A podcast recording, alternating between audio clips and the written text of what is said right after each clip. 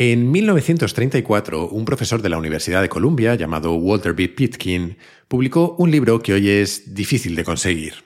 Yo no lo he hecho de momento, porque solo he encontrado ejemplares de la época a un precio que no sé si merece la pena pagar, pero estoy tentado. Su título es Breve Introducción a la Historia de la Estupidez Humana. Según tengo entendido, esa breve introducción tiene más de 300 páginas y al final del libro hay un breve, de verdad, epílogo que solo dice lo siguiente. Ahora estamos listos para empezar a estudiar la historia de la estupidez. Y nada más.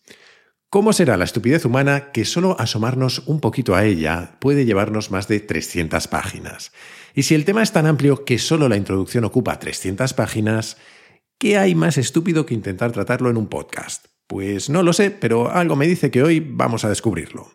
Solo un consejo, no te tomes el capítulo de hoy muy en serio por si acaso. O sí, porque como decía Robert Heinlein, no subestimes nunca el poder de la estupidez humana. Por cierto, que una cosa es ser estúpido, de lo que hablaremos enseguida, y otra, sentirse estúpido. Yo, sin ir más lejos, me he sentido muchas veces estúpido tratando con las empresas de seguros cada vez que he tenido unas goteras en casa. Al menos hasta que descubrí tú y yo, el patrocinador del capítulo de hoy. Un seguro que parece que venga del futuro, pero en realidad es porque el resto están en el pasado. Ya te hablé de ellos en la temporada anterior de Kaizen, como pequeña venganza contra una de esas aseguradoras que me hizo la vida imposible, pero desde hace unos meses puedo hablarte de ellos con más conocimiento de causa aún, porque los contraté para el seguro de mi casa y la experiencia ha sido una pasada. Me encanta tener patrocinadores así. Es un seguro transparente, sin letra pequeña, para que la gente normal, como tú o como yo, podamos entenderlo. Es 100% digital y está todo disponible en una app. Y encima no tiene permanencia, es una suscripción mensual, como las de la mayoría de los servicios que usas en Internet. Y si quieres pasarte a tuyo, pero tu seguro actual no vence hasta dentro de unos meses, ellos se encargan de todo. Lo cancelarán por ti cuando acabe y no te cobrarán nada hasta entonces. Así que no hay excusa. Entra en tuyo.com con i latina o a través del enlace que te he dejado en las notas del capítulo y descubre cómo proteger tu casa con tuyo. Seguro que te interesa.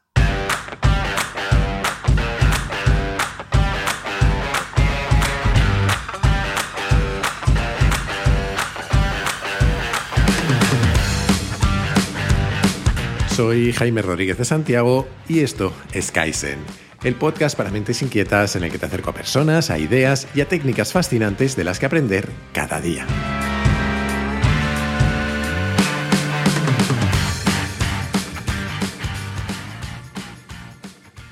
No recuerdo muy bien cómo, en algún momento llegué a un texto escrito en 1996 por un publicista italiano llamado Giancarlo Libracchi, que se titulaba El poder de la estupidez.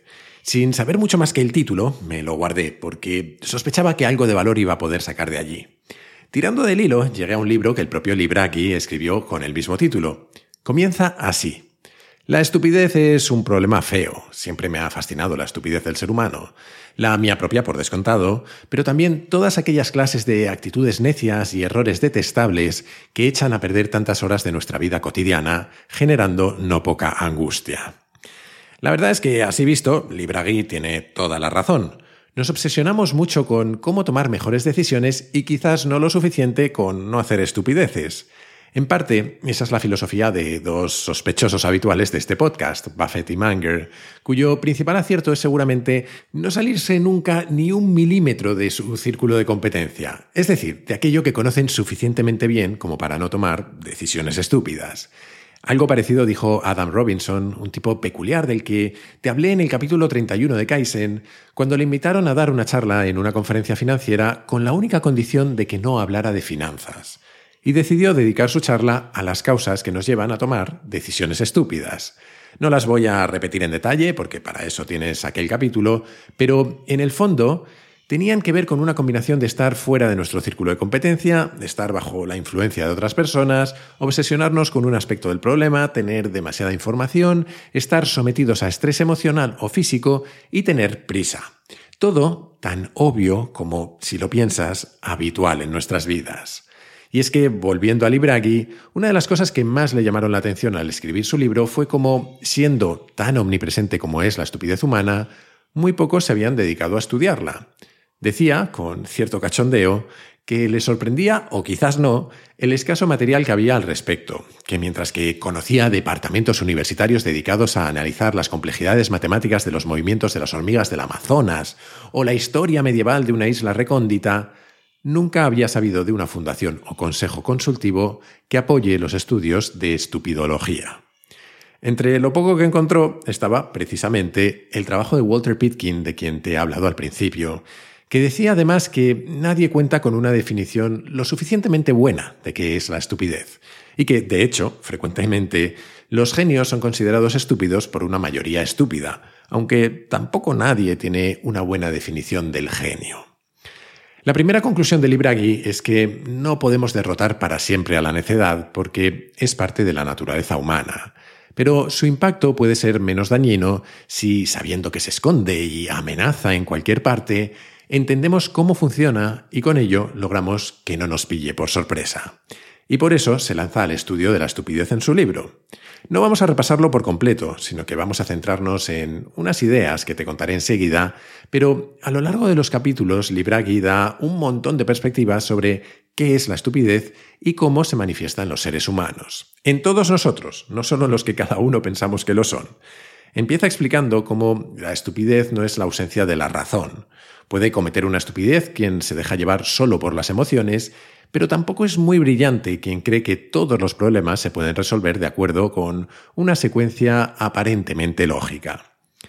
Habla también de un par de famosas leyes, empezando por la ley de Murphy, esa de que si algo puede salir mal, saldrá mal en el peor momento posible. Y es que la estupidez, los errores estúpidos, están casi siempre detrás de esta ley.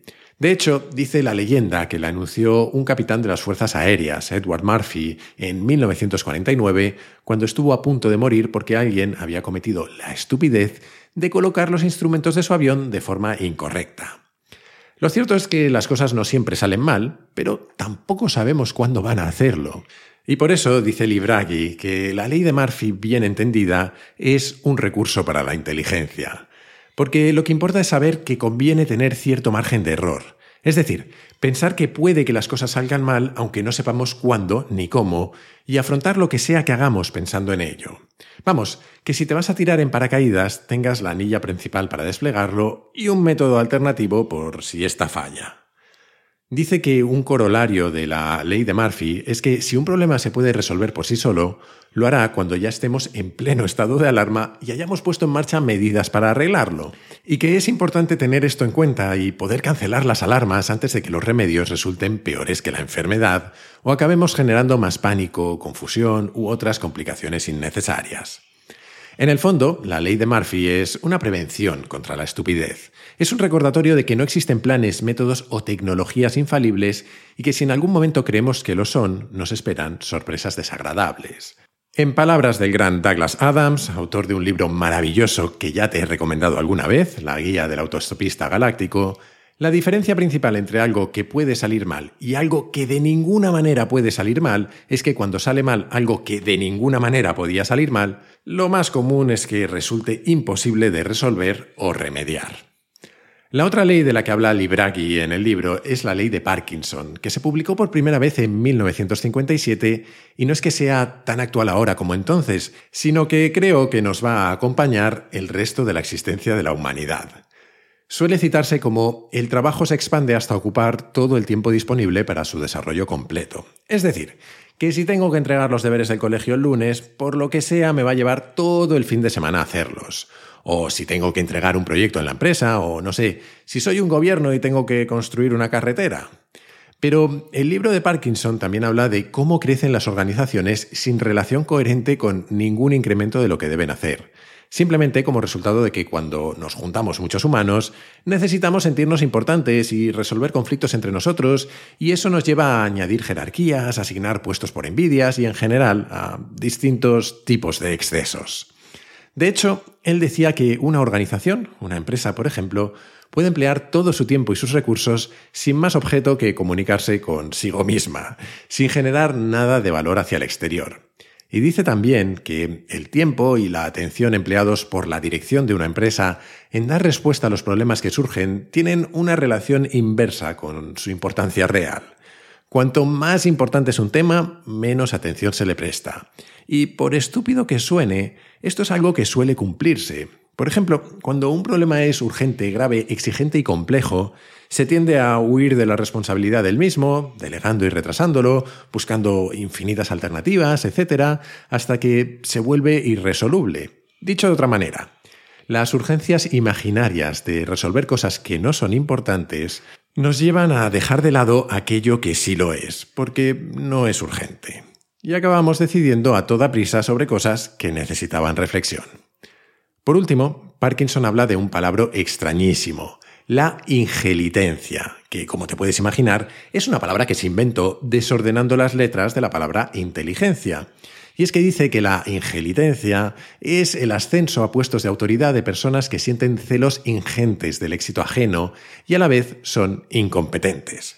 Según él, reconocemos a la persona ingelitente por la terquedad con la que se esfuerza en expulsar a todos los que son más capaces que ella misma. ¿Es o no es maravillosa esta definición? De hecho, muy relacionado con este tema de los ascensos, Libragui habla de una idea que yo llevaba mucho tiempo deseando traer por el podcast, el principio de Peter.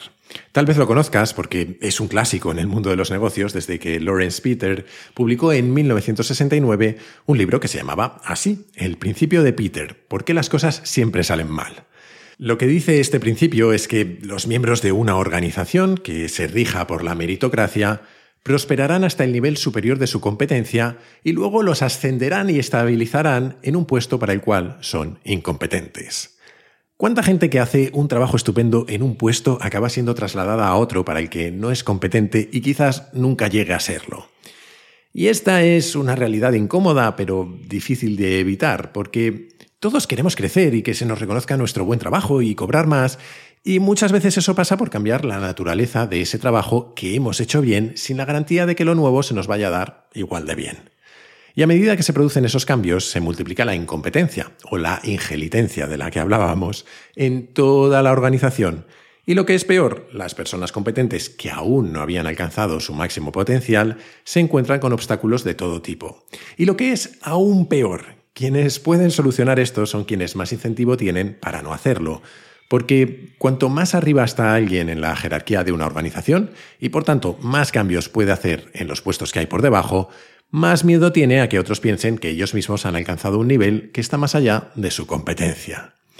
De hecho, el ahora polémico y cancelado Scott Adams hablaba en 1996 del principio de Dilbert, el personaje protagonista de sus tiras cómicas sobre la realidad de las oficinas, y decía que las personas menos competentes y menos inteligentes ascienden a los puestos donde menos daño pueden causar, la dirección.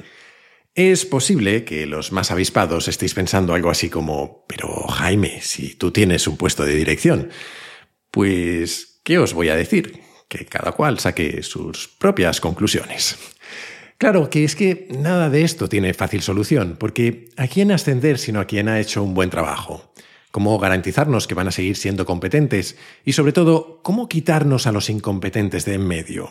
Una de las formas más habituales de resolver estos conflictos es la de ascender aún más al incompetente, normalmente hasta puestos que no significan nada y en los que no tienen poder real. Y así llegamos a una conclusión casi inevitable. Todos somos estúpidos en el contexto equivocado, a veces incluso en el contexto acertado. Es más, el mundo se rige por las leyes de la estupidez.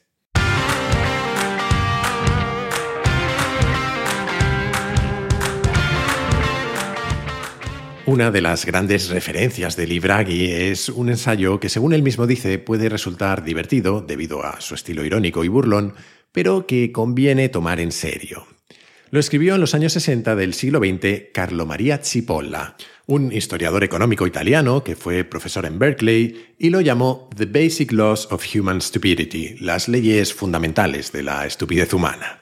Él define cinco leyes que no tienen desperdicio. Veámoslas. Primera ley. Siempre subestimamos el número de gente estúpida. Lo cual no es tan obvio como parece, porque, según dice el propio Chipola, la estupidez es absolutamente impredecible, entre otras cosas porque personas que creíamos racionales e inteligentes repentinamente se comportan de forma estúpida en un contexto determinado.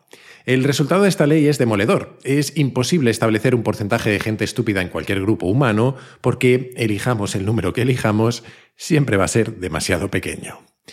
Segunda ley. La probabilidad de que una persona sea estúpida es independiente de cualquier otra característica de la persona. Según Chipola, no hay diferencia en el grado de estupidez por raza, condición étnica, educación, género, etc. Es más, y esto lo añado yo, no hay diferencia ni siquiera por niveles de inteligencia o de cociente intelectual. La estupidez es igual de frecuente en cualquier grupo humano. Claro que eso depende de algo que, en un acto de estupidez, hemos evitado hasta ahora, definir qué es ser estúpido. Y ahí llega la tercera ley, o ley de oro. Una persona estúpida es alguien que ocasiona daño a otra persona o a un grupo de ellas sin conseguir ventaja para ella misma o aún resultando dañada. Así, sin más. ¿Por qué es la tercera y no la primera? Es algo que a mí se me escapa. Cuarta ley. La gente no estúpida siempre subestima el poder de causar daño de la gente estúpida. Constantemente se les olvida que en cualquier momento y bajo cualquier circunstancia, el asociarse con gente estúpida invariablemente constituye un error costoso. Lo cual, dice Libragui, parece indicar que la gente no estúpida es un poco estúpida. Y quinta ley.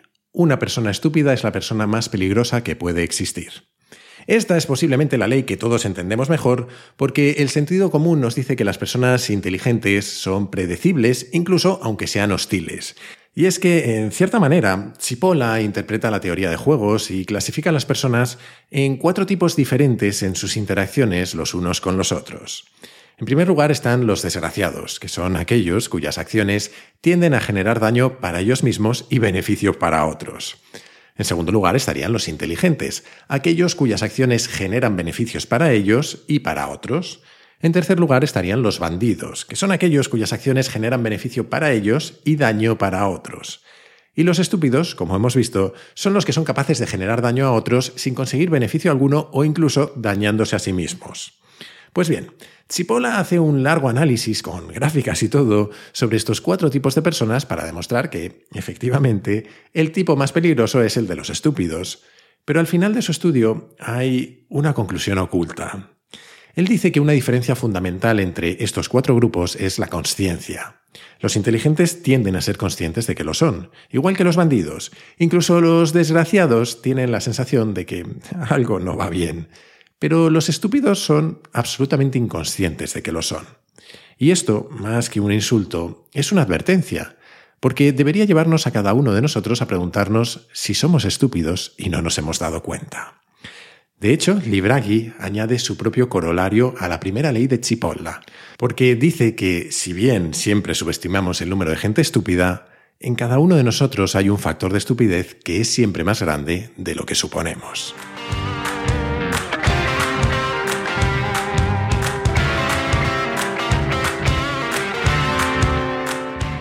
Este, como espero que haya sido sospechando, no deja de ser un capítulo bastante irónico, pero no del todo. Y es que si algo me gusta del giro final que le da Libragui al tema es que es un buen aviso para navegantes. Esto no va solo de cómo de estúpidos son los demás, porque todos podemos serlo hasta niveles catastróficos en según qué contextos, independientemente de quiénes seamos, los conocimientos que tengamos o nuestro cociente intelectual. Siempre digo que Kaizen es un podcast para curiosos compulsivos y creo que ser curioso es asomarse a nuestra estupidez entender dónde somos competentes y dónde somos ignorantes o incompetentes, entender que cosas de las que hemos hablado mucho, como los sesgos cognitivos o las trampas sociales que nos hacemos a la hora de buscar la verdad, son todos mecanismos y fuerzas que nos llevan a actuar a veces de manera estúpida. Pero además es que ser curioso requiere de cierta humildad intelectual, y qué mejor manera de trabajarla que recordarnos de vez en cuando que todos subestimamos nuestra propia estupidez. Claro, que esto entra en conflicto directo muchas veces con otra cosa de la que hablamos hace tiempo, el síndrome del impostor. Si nos sentimos unos impostores, seguramente lo último que necesitemos es preguntarnos continuamente si somos estúpidos. Así que, como en casi todo en la vida, nos toca enfrentarnos a un juego de equilibrios. Hay un término hebreo que se refiere a la audacia, el chutzpah, creo que se pronuncia así. Y aunque originalmente se usaba como algo negativo, en el mundo moderno, tanto en el judaísmo de Estados Unidos como en Israel, especialmente en el mundo de los negocios, se suele utilizar para hablar del coraje o del valor que alguien tiene. Y es que la audacia y la confianza en nosotros mismos, a veces hasta el punto de la inconsciencia, nos empuja a intentar cosas y es muchas veces la diferencia entre quienes tienen éxito y otros que no. La fortuna favorece a los valientes, que decían los romanos. Así que si no sentimos esa valentía, si no tenemos confianza en nosotros mismos o si nos sentimos unos impostores, tal vez sea bueno recordarnos que el síndrome del impostor solo afecta a quienes tienen éxito. Si el resto nos dicen que estamos haciendo las cosas bien, que podemos conseguir algo, y nosotros no lo sentimos así, quizás sea un buen momento para escucharlos. Y al revés. En otras ocasiones, quizás precisamente porque nos están diciendo lo bien que hacemos las cosas, si sentimos que nos lo creemos un poco demasiado, si somos víctimas del ibris, que es como los griegos llamaban a la desmesura en el orgullo y la arrogancia, entonces seguramente no esté de más acordarnos de estas leyes de la estupidez.